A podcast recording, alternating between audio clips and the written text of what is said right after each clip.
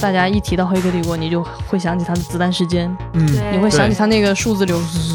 是。对。对，但这个数数字流不完全是他原创，他也是从《攻壳机动队》那边有借鉴。就是 VCD 上给他翻译的中文二名二十一世纪是二十二世纪杀人网络，杀人网络，对的，缸中之脑。脑，一个邪恶的科学家把你的脑子挖提炼了出来，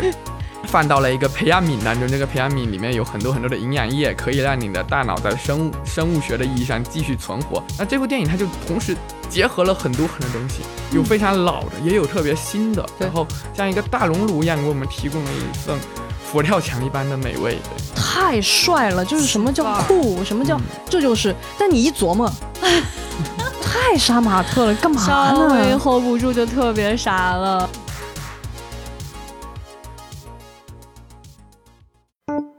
Hello，大家好，这里是由未来事务管理局和喜马拉雅联合打造的丢丢科幻电波。这一期是星际茶话室，今天呢要跟大家讨论的主题是《黑客帝国》The Matrix。我是今天的主持人，未来事务管理局的局长季少廷。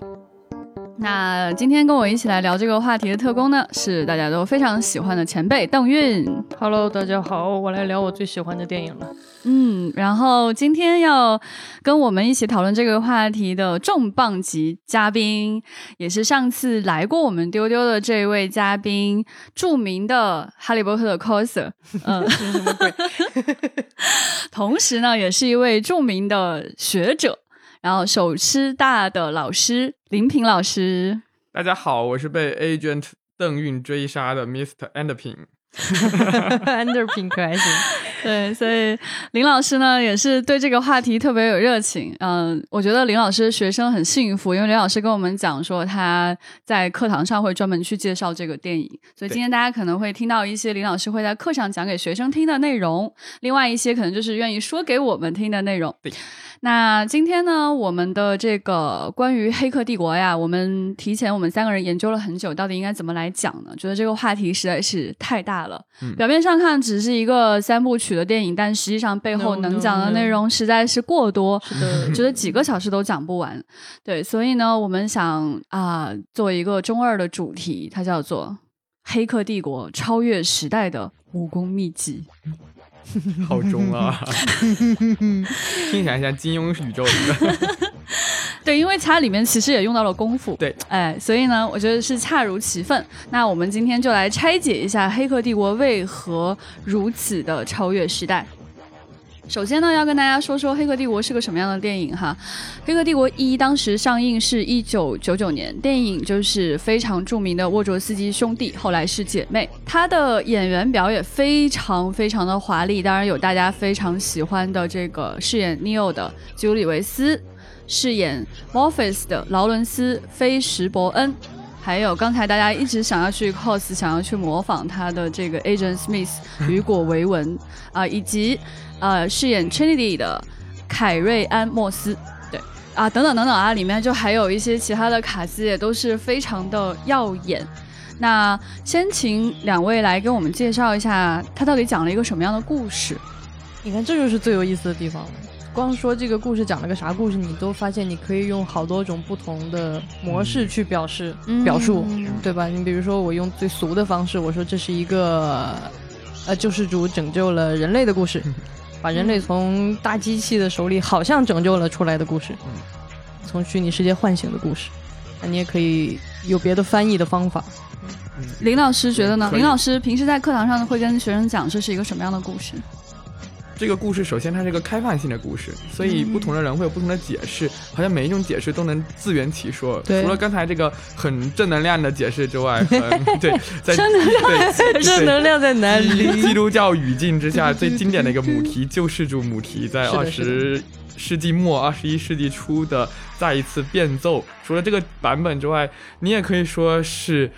呃，压迫与反抗的互动关系，帮助系统更新换代，呃嗯系统升级了的一个故事。是的呃，好像是非常的这个后现代权力关系的这样一个故事。呃，还有可能还有更多的版本，因为它涉及到的母题很多，除了刚才说的救世主之外，还有西方哲学史上最源远流长的一个母题，就是洞穴预言。对，柏拉图的洞穴预言，我们所感知到的事物，真的就是所谓的最真实的、最本真的实在吗？在他这个我们所看到的现象背后，还有没有比真实更真实的存在呢？对，呃，去追问世界的本质是什么？去追问我们生活的本质是什么？去追问真实和虚假的边界是什么？区分它的标准是什么？没错，就是它有好多好多的主题拼贴在这里，也有好多好多的，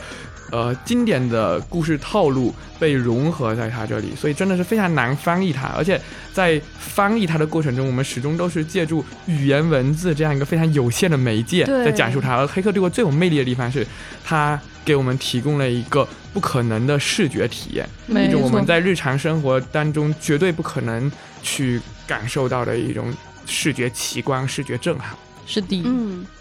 对。刚刚林老师呢给我们讲了一下，就是其实已经延展到我后面特别想问的一些问题了。对，就是关于黑客帝国。先把那个很有学术的感觉，就是一个目录先出来了。哎，是的，是的，是的，是的。所以呃，接下来这个问题呢，就是想问问两位哈，就是呃两个方面，一个是就是你们认为黑客帝国的历史地位是什么样的？另一方面呢，是从你自身出发，它跟你的关系是怎样的？嗯，你为什么那么爱他？我觉得历史地位很难去下一个所谓的结论或者定义吧。但是我觉得，从不管你是一个影迷还是一个科幻迷，我觉得《黑客帝国》都是一个你绝对不可能绕开的。就是不管是它的主题还是它的制作的层面，其实都是在当年是有立下了一个一个的里程碑在那里的。对，就是你从任何一个角度去回溯它的话，你都会看见它鲜明的站在那儿。对，这个我们之后可以慢慢来聊到它到底都是哪些重要的这种里程碑式的贡献。嗯，林老师呢？我觉得最重要的就是刚才邓韵提到的电影制作方面，因为它是第一部全面的引入了所谓的虚拟拍摄的这样一个双引号真人电影，或者是把那个以真实人物作为被拍摄对象所拍摄到的影像与电脑生成的戏剧动画完美的融合在一起，并且贯穿全片的一部电影。嗯，那这个是虚拟拍摄技术的全面的运用，绿幕技术的全面的运用，呃，在电影制作方面有里程碑性的意义，呃，但同时它还是一个让虚拟现实，然后赛博空间这样一些，其实在科幻小说里已经出现了很长一段时间的概念，进入到了。大众影迷他们的呃舆论场域当中的一部电影，是的，这个也是很重要的。然后这就关联到另外一个重要的媒介，就是电脑游戏。刚好它一九九九年问世的时候，正是千禧年前后，千禧年前后也是第一波互联网浪潮或者叫互联网泡沫席席卷全球的那样一个时刻。嗯，它关联到了互联网这样一个技术，当然同时也就关联到了电子游戏。呃，我觉得这部电影很有趣的，其实它也标识着喜欢玩电子游戏，并且从小就。在接受电子游戏这样一个新的呃娱乐形式、新的互动形式、新的呃媒介形式的影响的这样一代人，进入了电影制作，也成为了一线的导演。嗯，他和同一时代的呃那个后来和他一起合作的劳拉快跑的啊对。呃导演汤姆提克威，他们都一起标识着喜欢呃玩电子游戏，同时也喜欢动漫的一代人，成为了好莱坞。或者是西方电影的一线导演，是的，是的，是的，嗯，这个点其实是我们今天特别想要去跟大家分享、重点分享的其中一个重要的点，就是翻译过来来说，它就是宅的胜利，对对对？对，阿宅的胜利，阿宅一代的代表人物进入到了好莱坞。产业当中，并且成为了其中的中流砥柱。嗯嗯，而且在商业上获得了巨大的成功，同时给商业电影注入了阿宅意义上的作者特性。对，没错没错。今天我们的关键词其实可以理解为就是阿宅的胜利。我们就是要作为一帮宅，在这边给这两位宅 创造的，给我们创造的这个这么宅的文化瑰宝来做一些分析。对对对，来分享分享我们的喜爱。嗯，对。好，接下来我们就进入这个武武功秘籍的拆解阶段了哈。首先第一个，嗯，我们认为说，就是《黑客帝国》，它在思想方面是极其深入的。刚刚林老师也讲到，探讨了非常多重要的主题，其中有一些是科幻当中非常重要的母题。但在这个话题当中，他们走的真的是很深，完全不是且长折纸。对，而且它融合了两大重要的主题，在它的这个影片当中，实际上能探讨一个话题就很难了，像人与机器的关系，以及虚拟和现实的关系，往往很多电影只能探讨一件事情。对，如果他要把把两个责任扛在肩上，基本上就处在混乱阶段了。对，但这个电影就是把这两件事情都说的非常好的一个典范。没错，对对，嗯，就是在《黑客帝国》之前，大家对人和机器的关系可能能想到的最经典、最难以忘怀的电影就是《终结者》这个系列。对，它其实就非常的直接，就是人跟机器。然后它它当然它中间伴生了一个元素，就是关于时间旅行，但它主要还是在探讨说。我们人和这个机器是不是会产生这种非你即我的这种毁灭性的这样的一种关系？那在《黑客帝国》里边呢？呃，然后，然后在此之前，其实也有一些别的电影可能会有涉及到赛博空间或虚拟空间，比如说《电子争霸战》，嗯啊，然后比如说像。探讨这个是不是我们是不是在真实世界？当时比如说有楚门的世界，嗯嗯，但是到了《黑客帝国》这里，他就是把这两件事儿做得非常清楚，而且他有非常清晰的前史和来源。这个在后来的《黑客帝国》动画版里面，你可以看到非常清楚的，他在介绍我们是如何跟机器一步一步的引发战争，然后最后走向了这个人变成了机器的电池。的这样一个一个一个状态，然后机器又为了让这个人能够生理性能够活下来，他又给他们造了一个所谓的虚拟的世界。所以说，这个关系的建立，在此前的电影里我们是没有见过的，而且它实在是太前卫了。就是你想想，就是我觉得。今天就是大家可以都回忆一下当年我，因为我不知道我们的听众都是在什么样的情况下看到这个电影的，但是我可以说这个电影的那个神奇之处，我记得它九九年上映以后，至少一直蔓延到零零年前后，大家都在说看不懂这个电影，它背后涉及的这些特别深层次的各种各样的文化的大的命题，让人就是真的是哇一头雾水。然后这个电影卷卷入了非常多的。不同领域的人来做一个探讨，我觉得在当时是非常现象级的。就是你以前没有见过说一个电影，比如说现在电影有一些看不懂，那大家其实是在，比如说可能是在故事层面去探讨就可以了，就可以看懂了。但是《黑客帝国》当时，比如说啊，搞计算机的、搞 IT 的人，他们进来有了一套解释。嗯嗯。搞哲学的人非常兴奋，嗯，冲进来，然后哇叭叭叭叭叭叭叭，弄了一套解释，对吧？做文化的、做大众传播研究的、做各种各样的。人都疯狂的进入到《黑客帝国》营造的这个很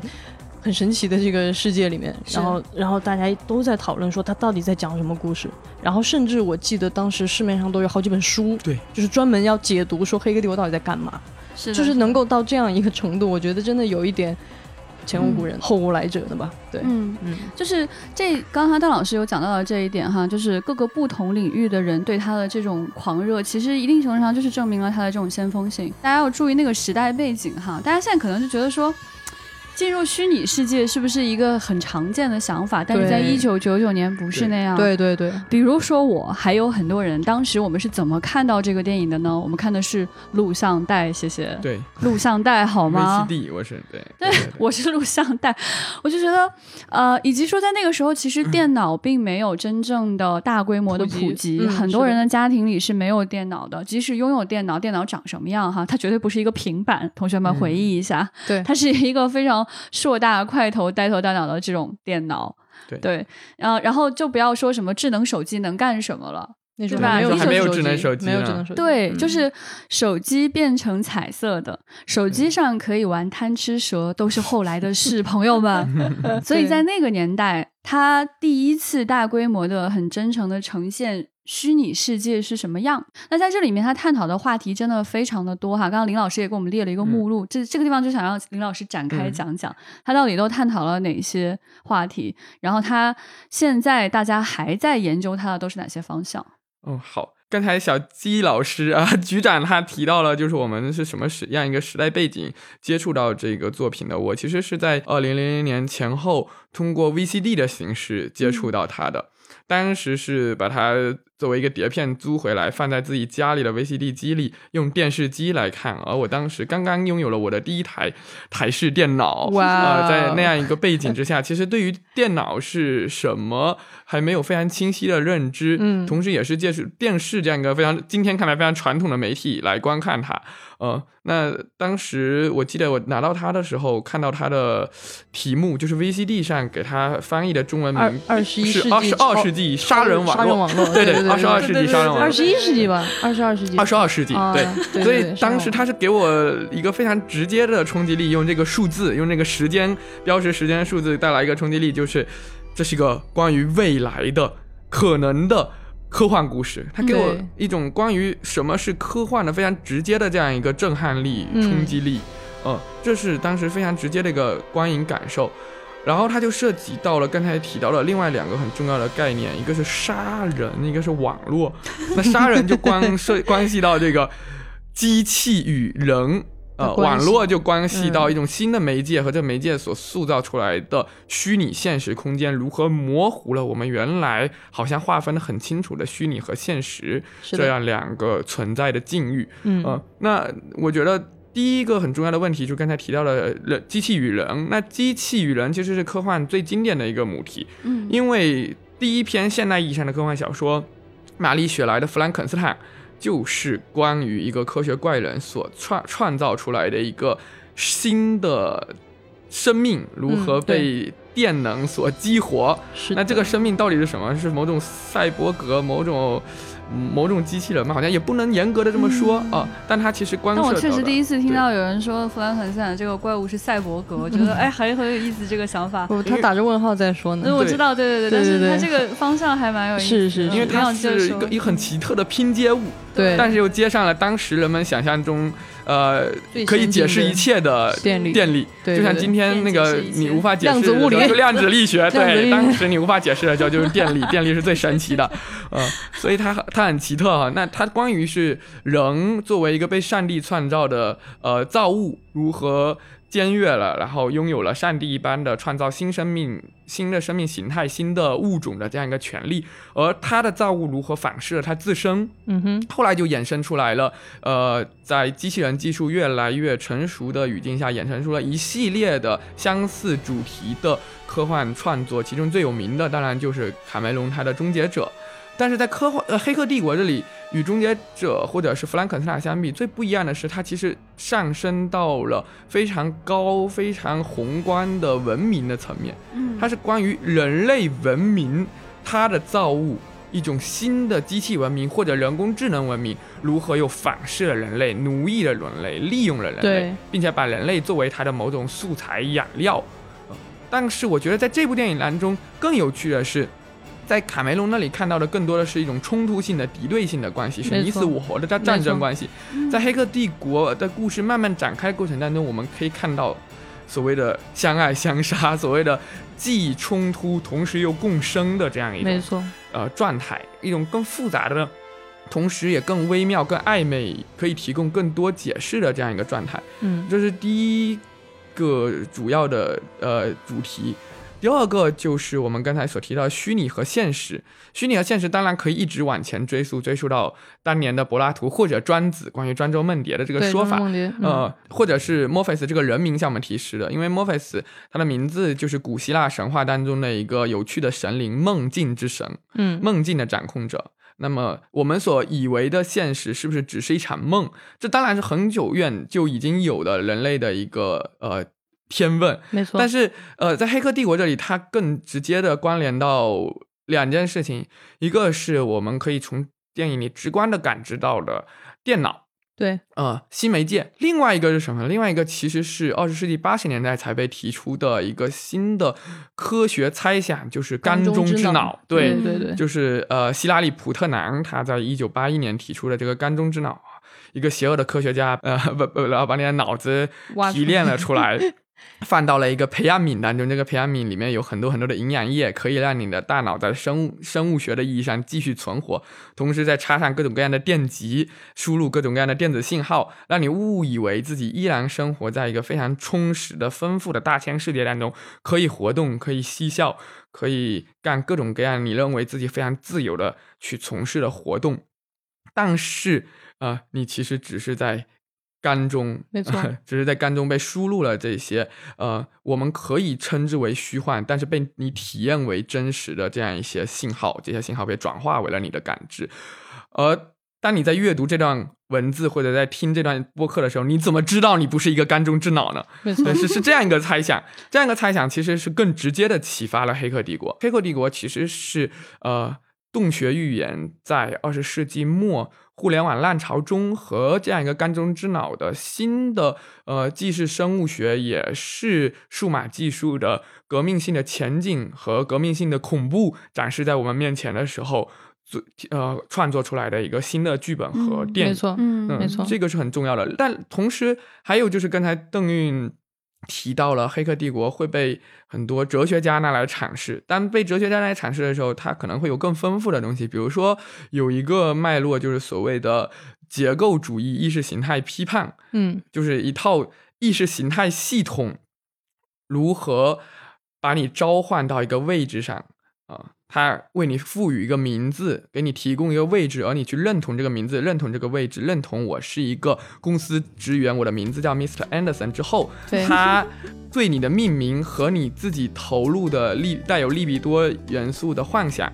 让你呃你和你的真实的生存境遇之间建立起了一种想象性的关系，然后你把这个想象性的关系体验为真实，把这样一种其实带有很强烈的意识形态性，而且在剥削着你。的生命力剥削了你的劳动的这样一种意识形态性质的幻象，认知为真实。然后很多人就会说，这部电影其实是对二十世纪的呃西方马克思主义脉络当中的这样一种意识形态批判的一种图绘。就是通过图像视觉的方式展示了这样一个关系，尤其是人类变成所谓的电池，电池这就很像是很多人批判的，特别是西方马克思主义者他们所批判的这样一个资本主义体制，如何将人的生命力转化为了他们的政治经济机制的这样一种养料来供给的这整套权力、整套生产机制，这整个不断扩大再生产资本增值的机器继续的运转那。当然，还有一个很重要的，也是被人们提到很多的，就是后现代主义哲学。啊，这个其实才是我认为对。呃，沃卓斯基兄弟或姐妹来说，影响最直接的，是的，是的，对，因为在这部电影当中，直接出现了一本书，就是一开始，你像与仿真，对，你向与仿真，包德里亚的你向与仿真，对，对我觉得可能是包德里亚的对于后现代社会、消费社会的这样一种批判，更直接的影响了《黑客帝国》他们的想象，以至于沃卓斯基。导演啊，这对导演要让他们的主创人员都去阅读这本书，然后你们再来拍电影。关于的就是呃后现代社会的文化工业媒介机制所生产出来的这些所谓的拟像，就是没有原本的模本，一些人造的符号、人造的形象，对，呃，人造的媒介产品，他们如何塑造了我们的现实感？他们作为我们与真实社会、真实世界之间的中介。呃，成为了我们要去体验真实所不可能绕开的中介，并且取代了真实，成为了比真实更真实的一种超真实。嗯，对对对，这是包德里亚的这样一个说法，和他对后现代社会呃媒介技术与文化工业不断的发展扩张他们的势力的这样一个时代背景之下做出的提出的一套理论。这套理论也非常直接的影响了这部电影。那这部电影它就同时。结合了很多很多东西，有非常老的，也有特别新的，然后像一个大熔炉一样，给我们提供了一份。佛跳墙一般的美味，对，对对对，我福建人对吧？我们福建人想到美食的时候，就很容易想到佛跳墙。糟了，我没吃过。对，不是什么东北的杂烩汤。没吃过，哎，你感觉到他那个嫌弃了哈？对又杂烩，然后层次感又很丰富啊！对对对，就是关于人与机器的关系啊，其实，在科幻当中的探讨都是比较多的。即使在《黑客帝国》之后，我们还是非常热衷在探讨人与机器的关系，但其实我们真的都很难超越。当时的这样一种探讨。是的，是的。就像林老师所说啊，人与机器的关系在《黑客帝国》当中的呈现，其实是非常微妙的、复杂的，甚至是暧昧的，嗯，这样的一种共生的关系，而不简简简简单单是是对抗的，对，或者简简单单它是呃共生的，是和谐的，对。然后在刚刚林老师讲到关于这个就是真实啊，嗯哼。这件事情，我觉得也是《黑客帝国》做的非常非常极致的一件事情。没错，呃，我们往往去在科幻作品当中去探讨真实的时候，最多翻一次。对，你知道自己在一个好像不是真实的世界当中，哎，OK，这个故事就已经极其完满跟精彩了，而且往往是最颠覆世界观、最震撼的一点。对，但是不是这个电影？它拍了三部，它在不断的探讨真实与现实之间的关系。对，实际上到底什么是真实的？什，而且大家的在在在不同人的选择当中，我们认为什么是真实，什么是不真实，以及说他在这个虚拟的世界当中，他创造一种比真实更真实的一种情况，就是在这个环境当中，不同的人会做出什么样的抉择，也是特别的精彩。然后特别有意思，他还把它简化成了一个红蓝药丸的选择，给到你，这是极其震撼的。对对对，我我觉得这个电影最神奇，或者说它最牛逼的点就在这儿，就是。你要非要去解读它的话，你你觉得它无比庞杂，嗯，但是你回过头来，你再想想这故事，它真的超简单，对，不就是一个救世主一开始不相信自己，然后就相信自己了，然后他就开始打怪升级，然后最后就跟那个机器单挑，然后最后 发现自己是被安排的，对，不就是就其实它非常简洁。就是你，你在不影，比如说我毫无任何文化的背景，或者说我也不了解你们这些什么哲学这个那个的，我仍然觉得这个电影巨好看无比。对。这就是他最最厉害的地方。对对，然后刚刚说到，对我觉得能把复杂的问题最终简洁化，这个才是非常高深功。这个是最考验功力的地方，就是想把事情拍复杂，其实挺容易的。嗯，然后然后烧脑嘛，嗯，对，烧脑。你看，你看他这个，就是我们说他在这个处理呃人跟虚拟世界或者是这个关系的时候，他他走的有多嗯深呢？就是他为什么不只翻了一层呢？比如说我们在第一部里边，我们只关心一个问题。就是我要醒来，你告诉我这世界是假的，是不是？你让我醒来，我看看，我要红药丸还是蓝药丸，我看看。嗯。然后呢，这个里边还发生了这个叛徒，叛徒就是说，我不想吃这些烂糊糊。OK，这真实世界有什么意义？我回去以后，我虽然是我知道我活在一个缸子里，但是我能天天吃牛排，我喝红酒，大家应该都非常记得那个那个瞬间哈，太印象深刻。对我，我觉得甚至你现在把这个情境。给到现在的人，我很怀疑大家会不会觉得，其实吃红药丸是没有必要的，嗯，对吧？就现在，我我我觉得这个问题的那种，在现在大家重新去思考的话，我觉得很可能得出跟当年不太一样的结论，或者他的这个。对吧？是当时的很多人，可能观众看到这个电影的时候会觉得很震撼。这明显就是个叛徒，我不会做出这样的选择。什么是真实？对我来说，甚至你更好奇，你更想要去吃那个红药丸。对对，有可能就是现在的人会更愿意接受说，在虚拟世界当中提供的那种感官刺激跟真实。嗯，对你小浪花天天不是要上传吗？对对对对对，很多人。但是小浪花，因为他本身是一个就是核心科幻迷，他做出这样的选择我不意外。但是我认为现在大多数人可能会做出你说的就是这个选择。小浪花是谁？陈静。小浪花李不生，他是他是坚定的上传支持者，他每天都号召大家跟他跟他一起上传。他他就他就希望他自己上传虚拟世界之后做一个快乐的小浪花，所以现在变成昵称哎小浪花。对，然后接着说啊，就是你看第一步他就解决这么一个简单的问题，然后到了第二步呢，这个问题就稍微的往前走了一点点，就是 Neo 在最后。第一集的结尾好像把史密斯给杀掉了，嗯，但是第二部史密斯就回来，而且他非常高兴，你给了我自由，嗯，然后然后史密斯突然就成了这个系统里面的一个升级版的角色，成了一个病毒一样的，反复的不断的可以扩张自己，复制自己，然后呢？最神奇的事儿就就来了，就是一般我们说，因为它这个《黑客帝国》在处理虚拟世界和现实世界的时候，其实它的那个界限是比较清晰的，就是插管嘛，脑后插管，滋你就上去了，哎，拔了你就醒过来了。对。但是他在这个里边让史密斯到了一个真实的人的身体里的意识里，哎，他这个两个世界就接上了。然后到第三部的时候，Neo 已经可以通过。大家应该记得那个很诡异的这个这个这个情节，我当时小的时候理解了很久，我都没有理解，就是他为什么瞎了以后还能看见嗯，外边的，啊对吧？对对他而且他在第二部，他都进入到这个所谓的真实世界了，他仍然可以用他的那个挡子弹的超能力把那个乌贼挡掉。对，嗯，就这些东西，就让你突然就觉得，哇哦，就是，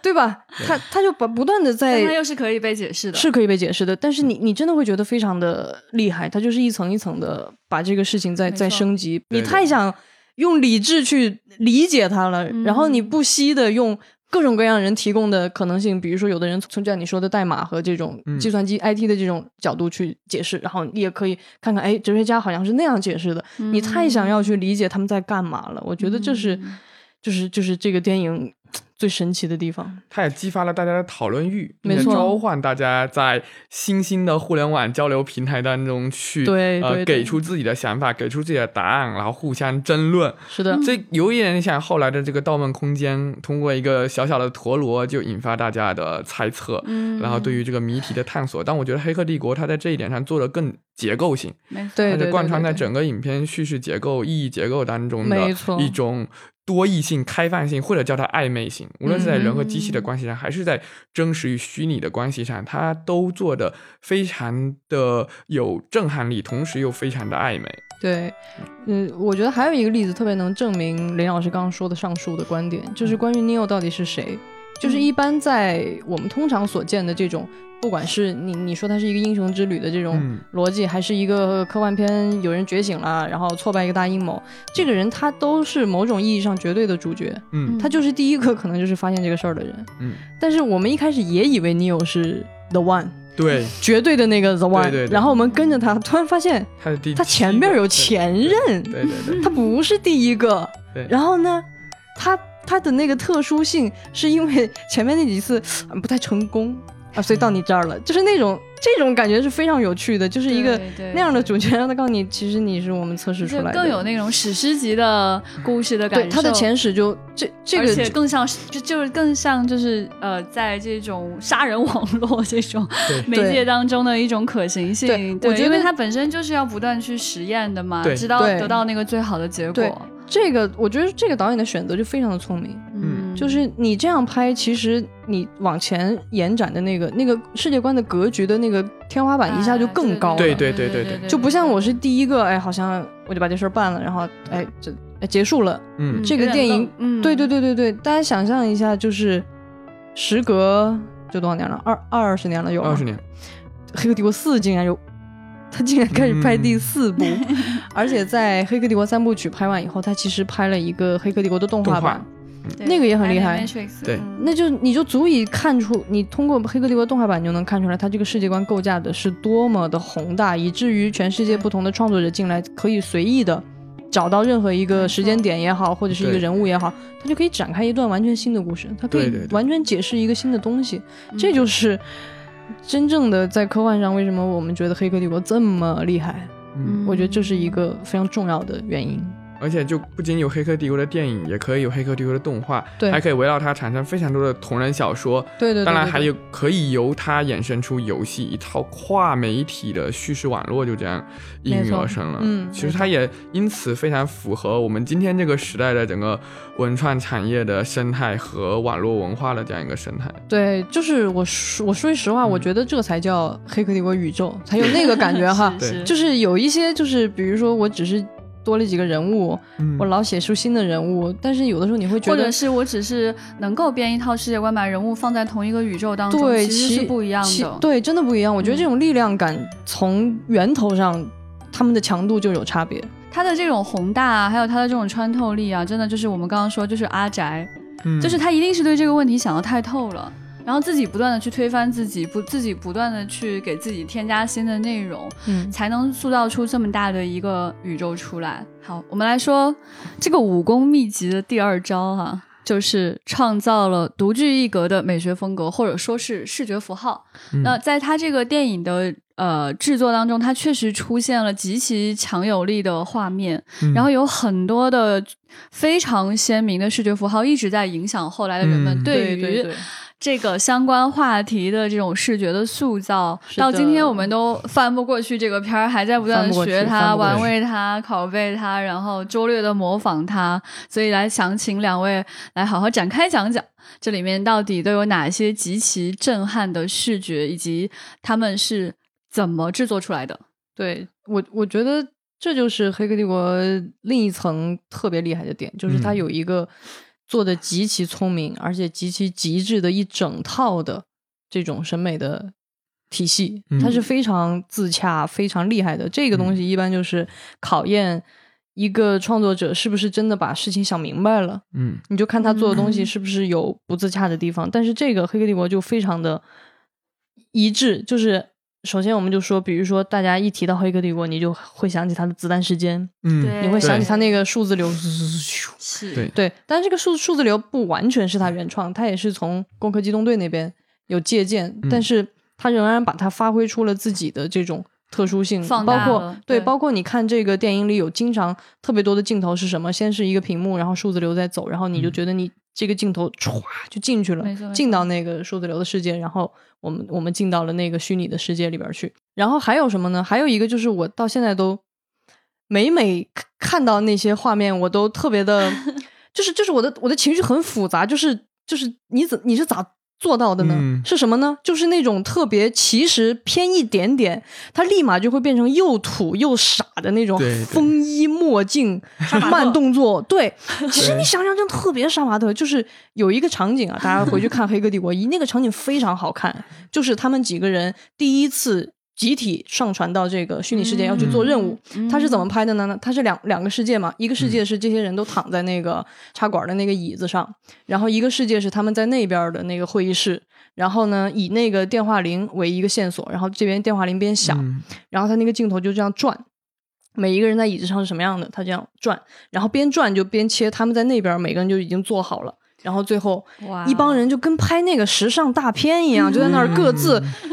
在那凹，你知道吗？就是，但是你当时看到的时候，你觉得太帅了，就是什么叫酷，什么叫这就是。但你一琢磨，你就会觉得。太杀马特了，干嘛呢？稍微 hold 不住就特别傻了，对，他就很神秘的自洽在这个里面。对，所以我觉得这是黑客帝国让我到现在都叹为观止的。就是后来很多的人想学他这种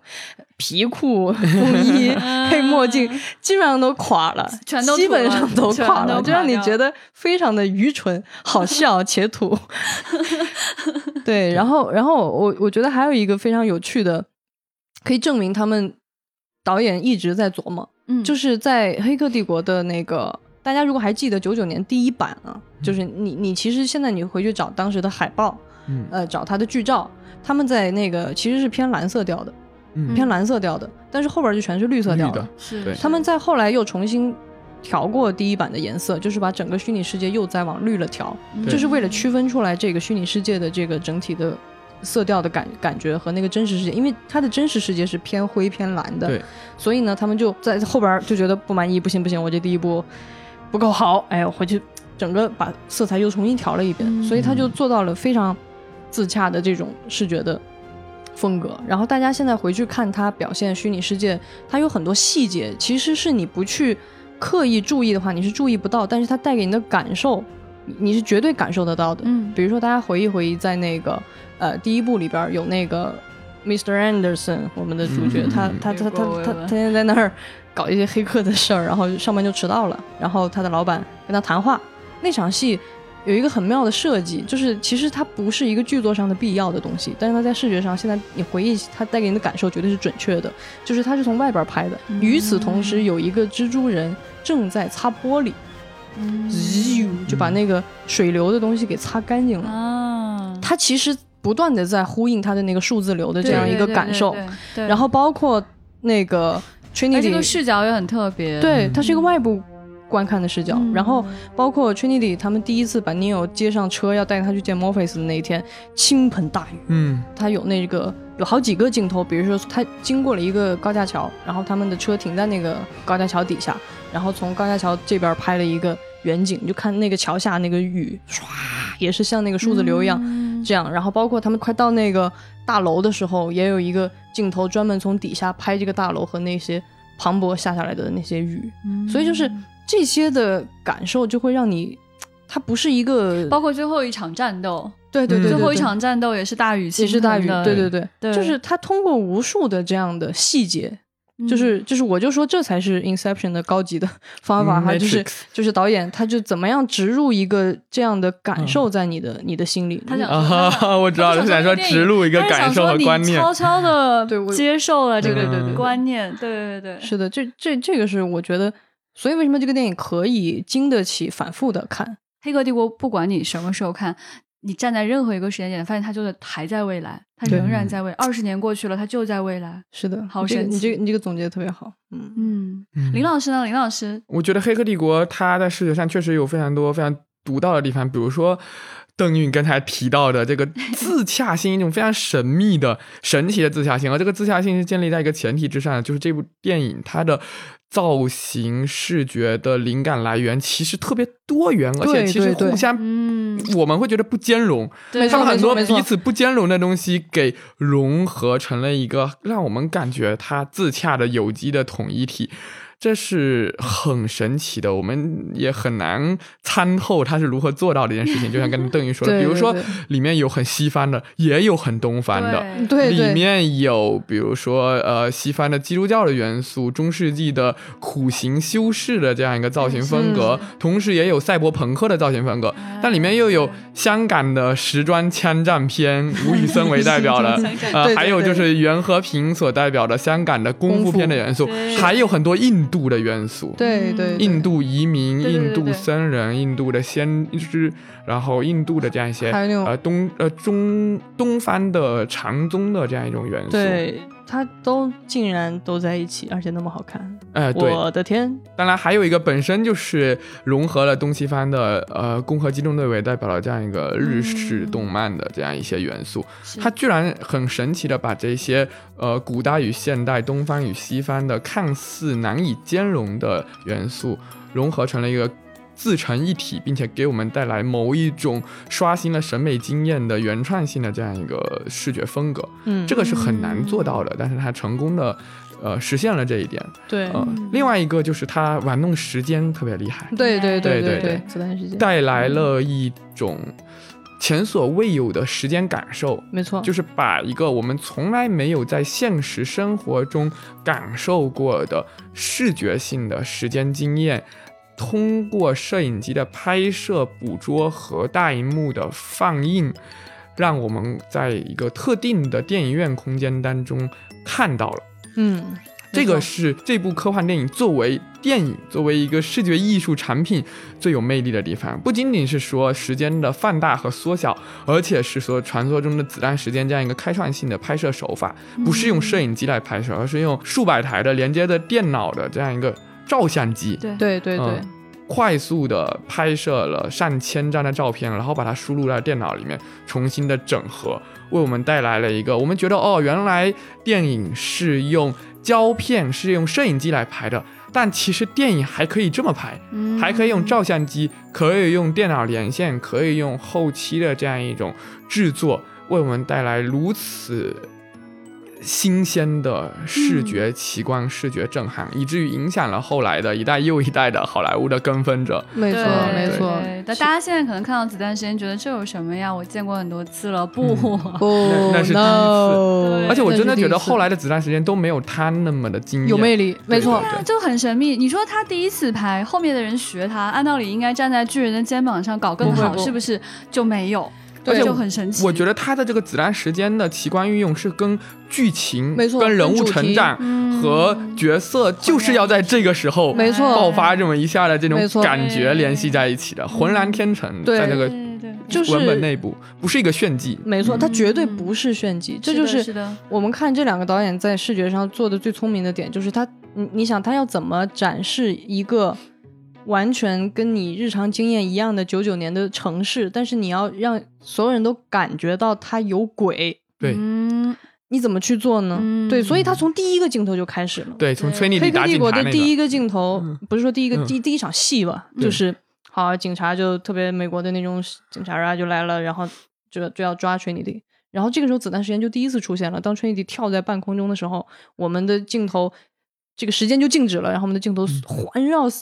Trinity 一圈，然后他把这一脚砰踢出去。对对对，嗯，这个这个开场真的在当时太迷人了，太迷人了，而且我们以前没有见过这样的镜头。对，因为在其实大家现在都觉得好像特效是一个特别常见的东西，嗯几乎就是任何现在就是拍个现实主义题材都文艺片都在上特效，都在上嗯 CG 特效，但在那个年代其实不是这样的。嗯，那个年代 CG 的，就像林老师一开场讲到的、c g 没有被如此大规模的去运用的。是的，那《黑客帝国》几乎我们可怎怎么说呢？可以是一个，就是你要追溯的话，它可能真的是一个大规模使用 CG 特效的一个嗯源头。是可能就是它，因为在此之前，比如说我们说什么《终结者》也好，什么以前的那些大片，其实还有大量的物理特效的嗯存在，对它是借用这样的手法。那所以你要怎么样表现虚拟世界？比如说我们的这个子弹时间，是。一上来就让你感觉很不一样。然后还有就是，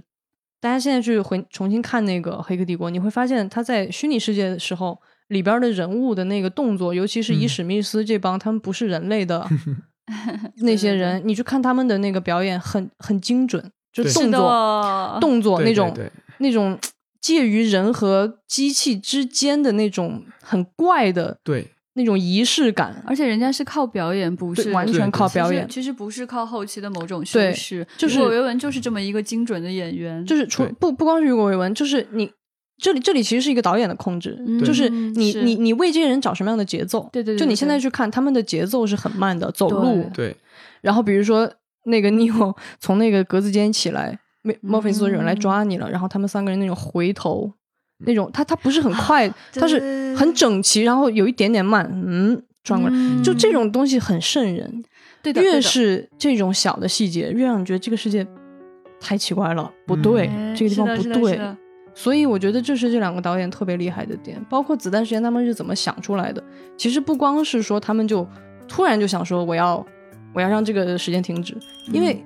我们可以完全的去去去指认这个关联，就是他们俩是日本漫画的对。超级粉丝。对。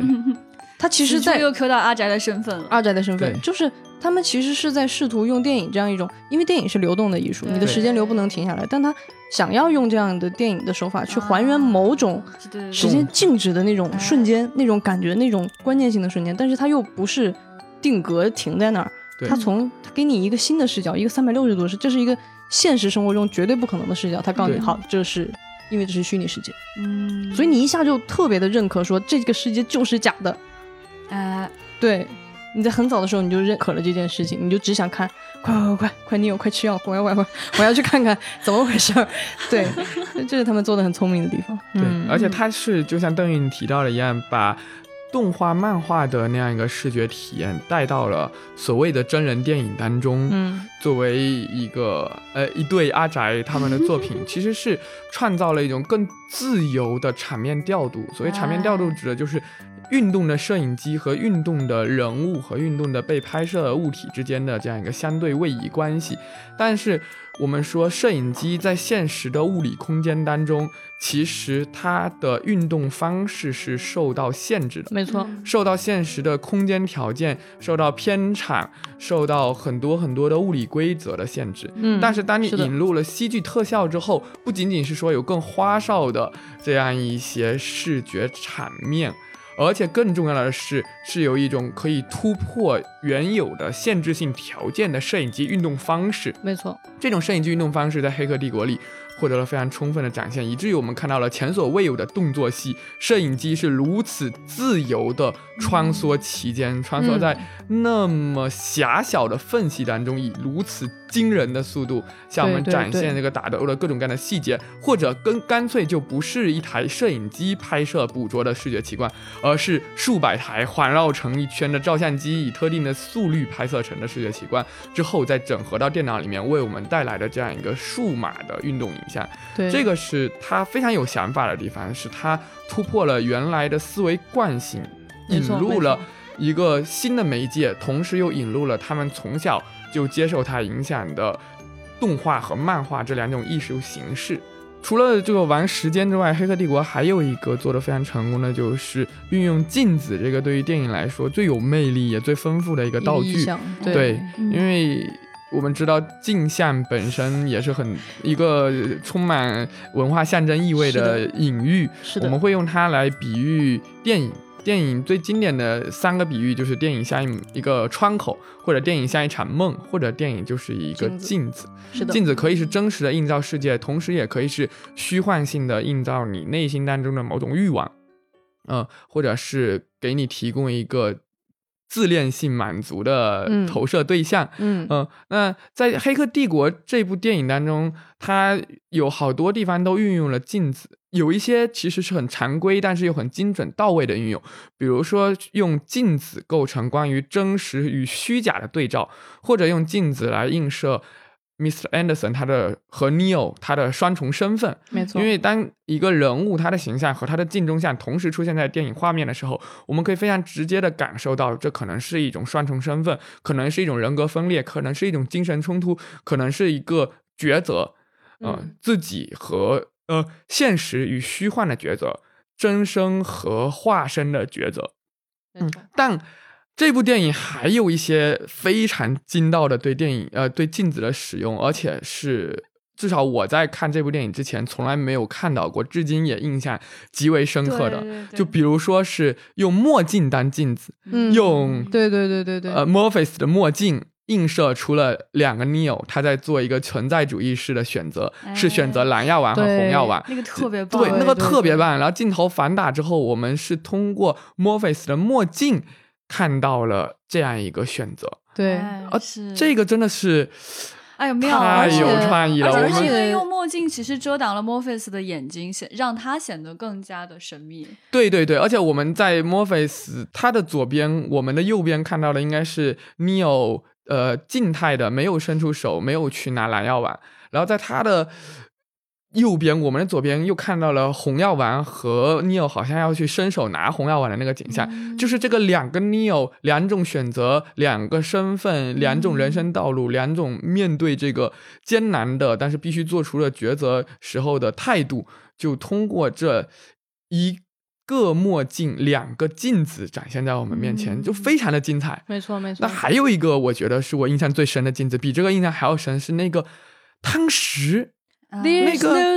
对那个 spoon 那个 那个勺子那个汤匙一个一个东方的意象，对，由一个可能来自印度的男孩佛，那个很不是佛系啊，一个一个带有佛教元素的这样一个僧人，但是又是一个一个可爱的男孩，他带来的。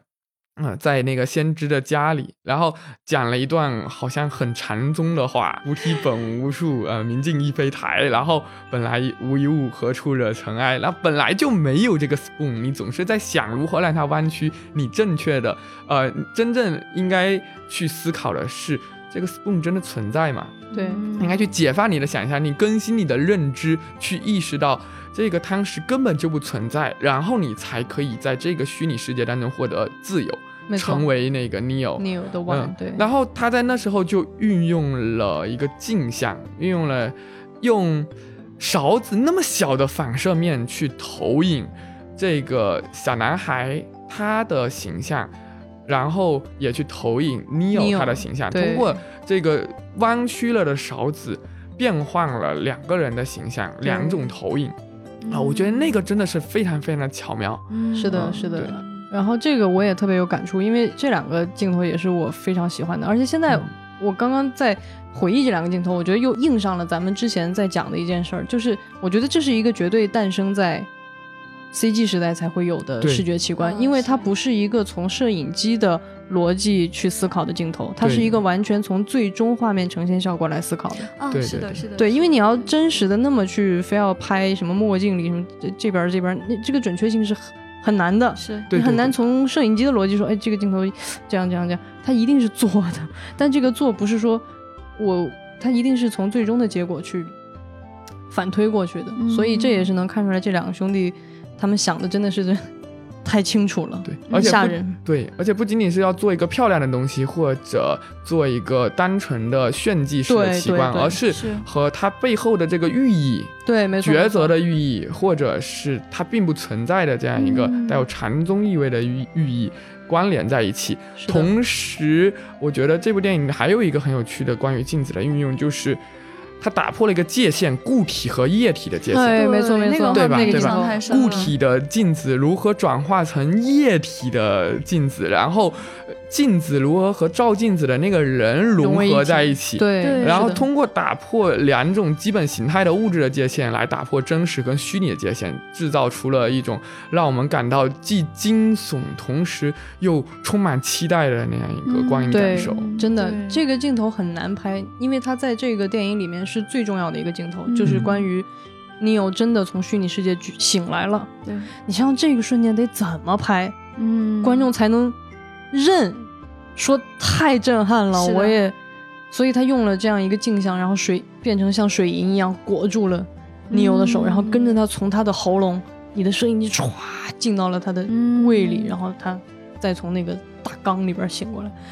哎呀，这个是非常有意思的一个处理方式啊！直到今天，其实现实跟虚拟之间那个突破界限的那个那一刹那，你到底应该怎么用镜头语言来表现，都是还是难题。绝对也没有什么人真的超越了他当时的这样的一种表达方式。对。而且这个东西真的也很难再去模仿他那种恐怖感、意象的感觉，然后又极其。准确的表达了这样的，就是你是如何在现实跟虚拟之间跃迁的那样的一种身体性的一种生理性的一种一种感受。对，对他他们两兄弟就是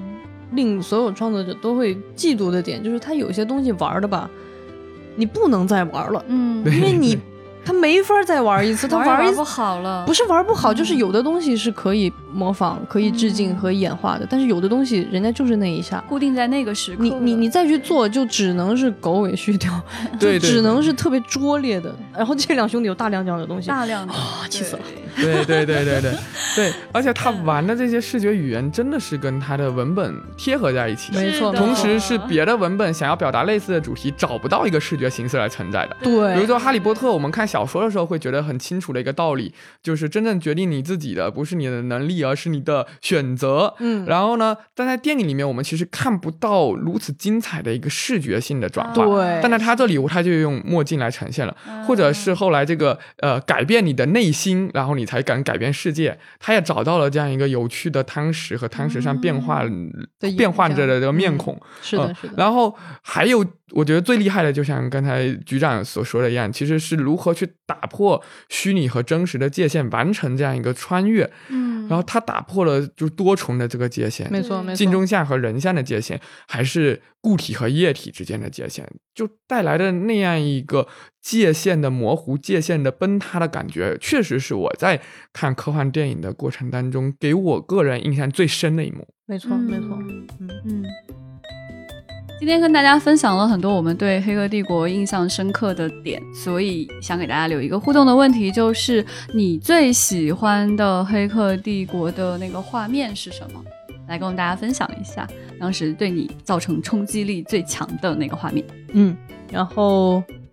我们意犹未尽，所以下期还有，不要忘了下周也锁定来收听我们关于《黑客帝国》其他的感受。嗯。喜欢我们的话，可以加我们的微信，我们接待员的微信是 f a a 杠六四七，加了他之后就可以进丢丢的粉丝群了。在粉丝群里的接龙互动会被优先 Q 到哦，当然你也可以在喜马拉雅给我们留言。嗯哼，好，那这一期就是这样喽，好，下期接着再聊，拜拜，拜拜，拜拜。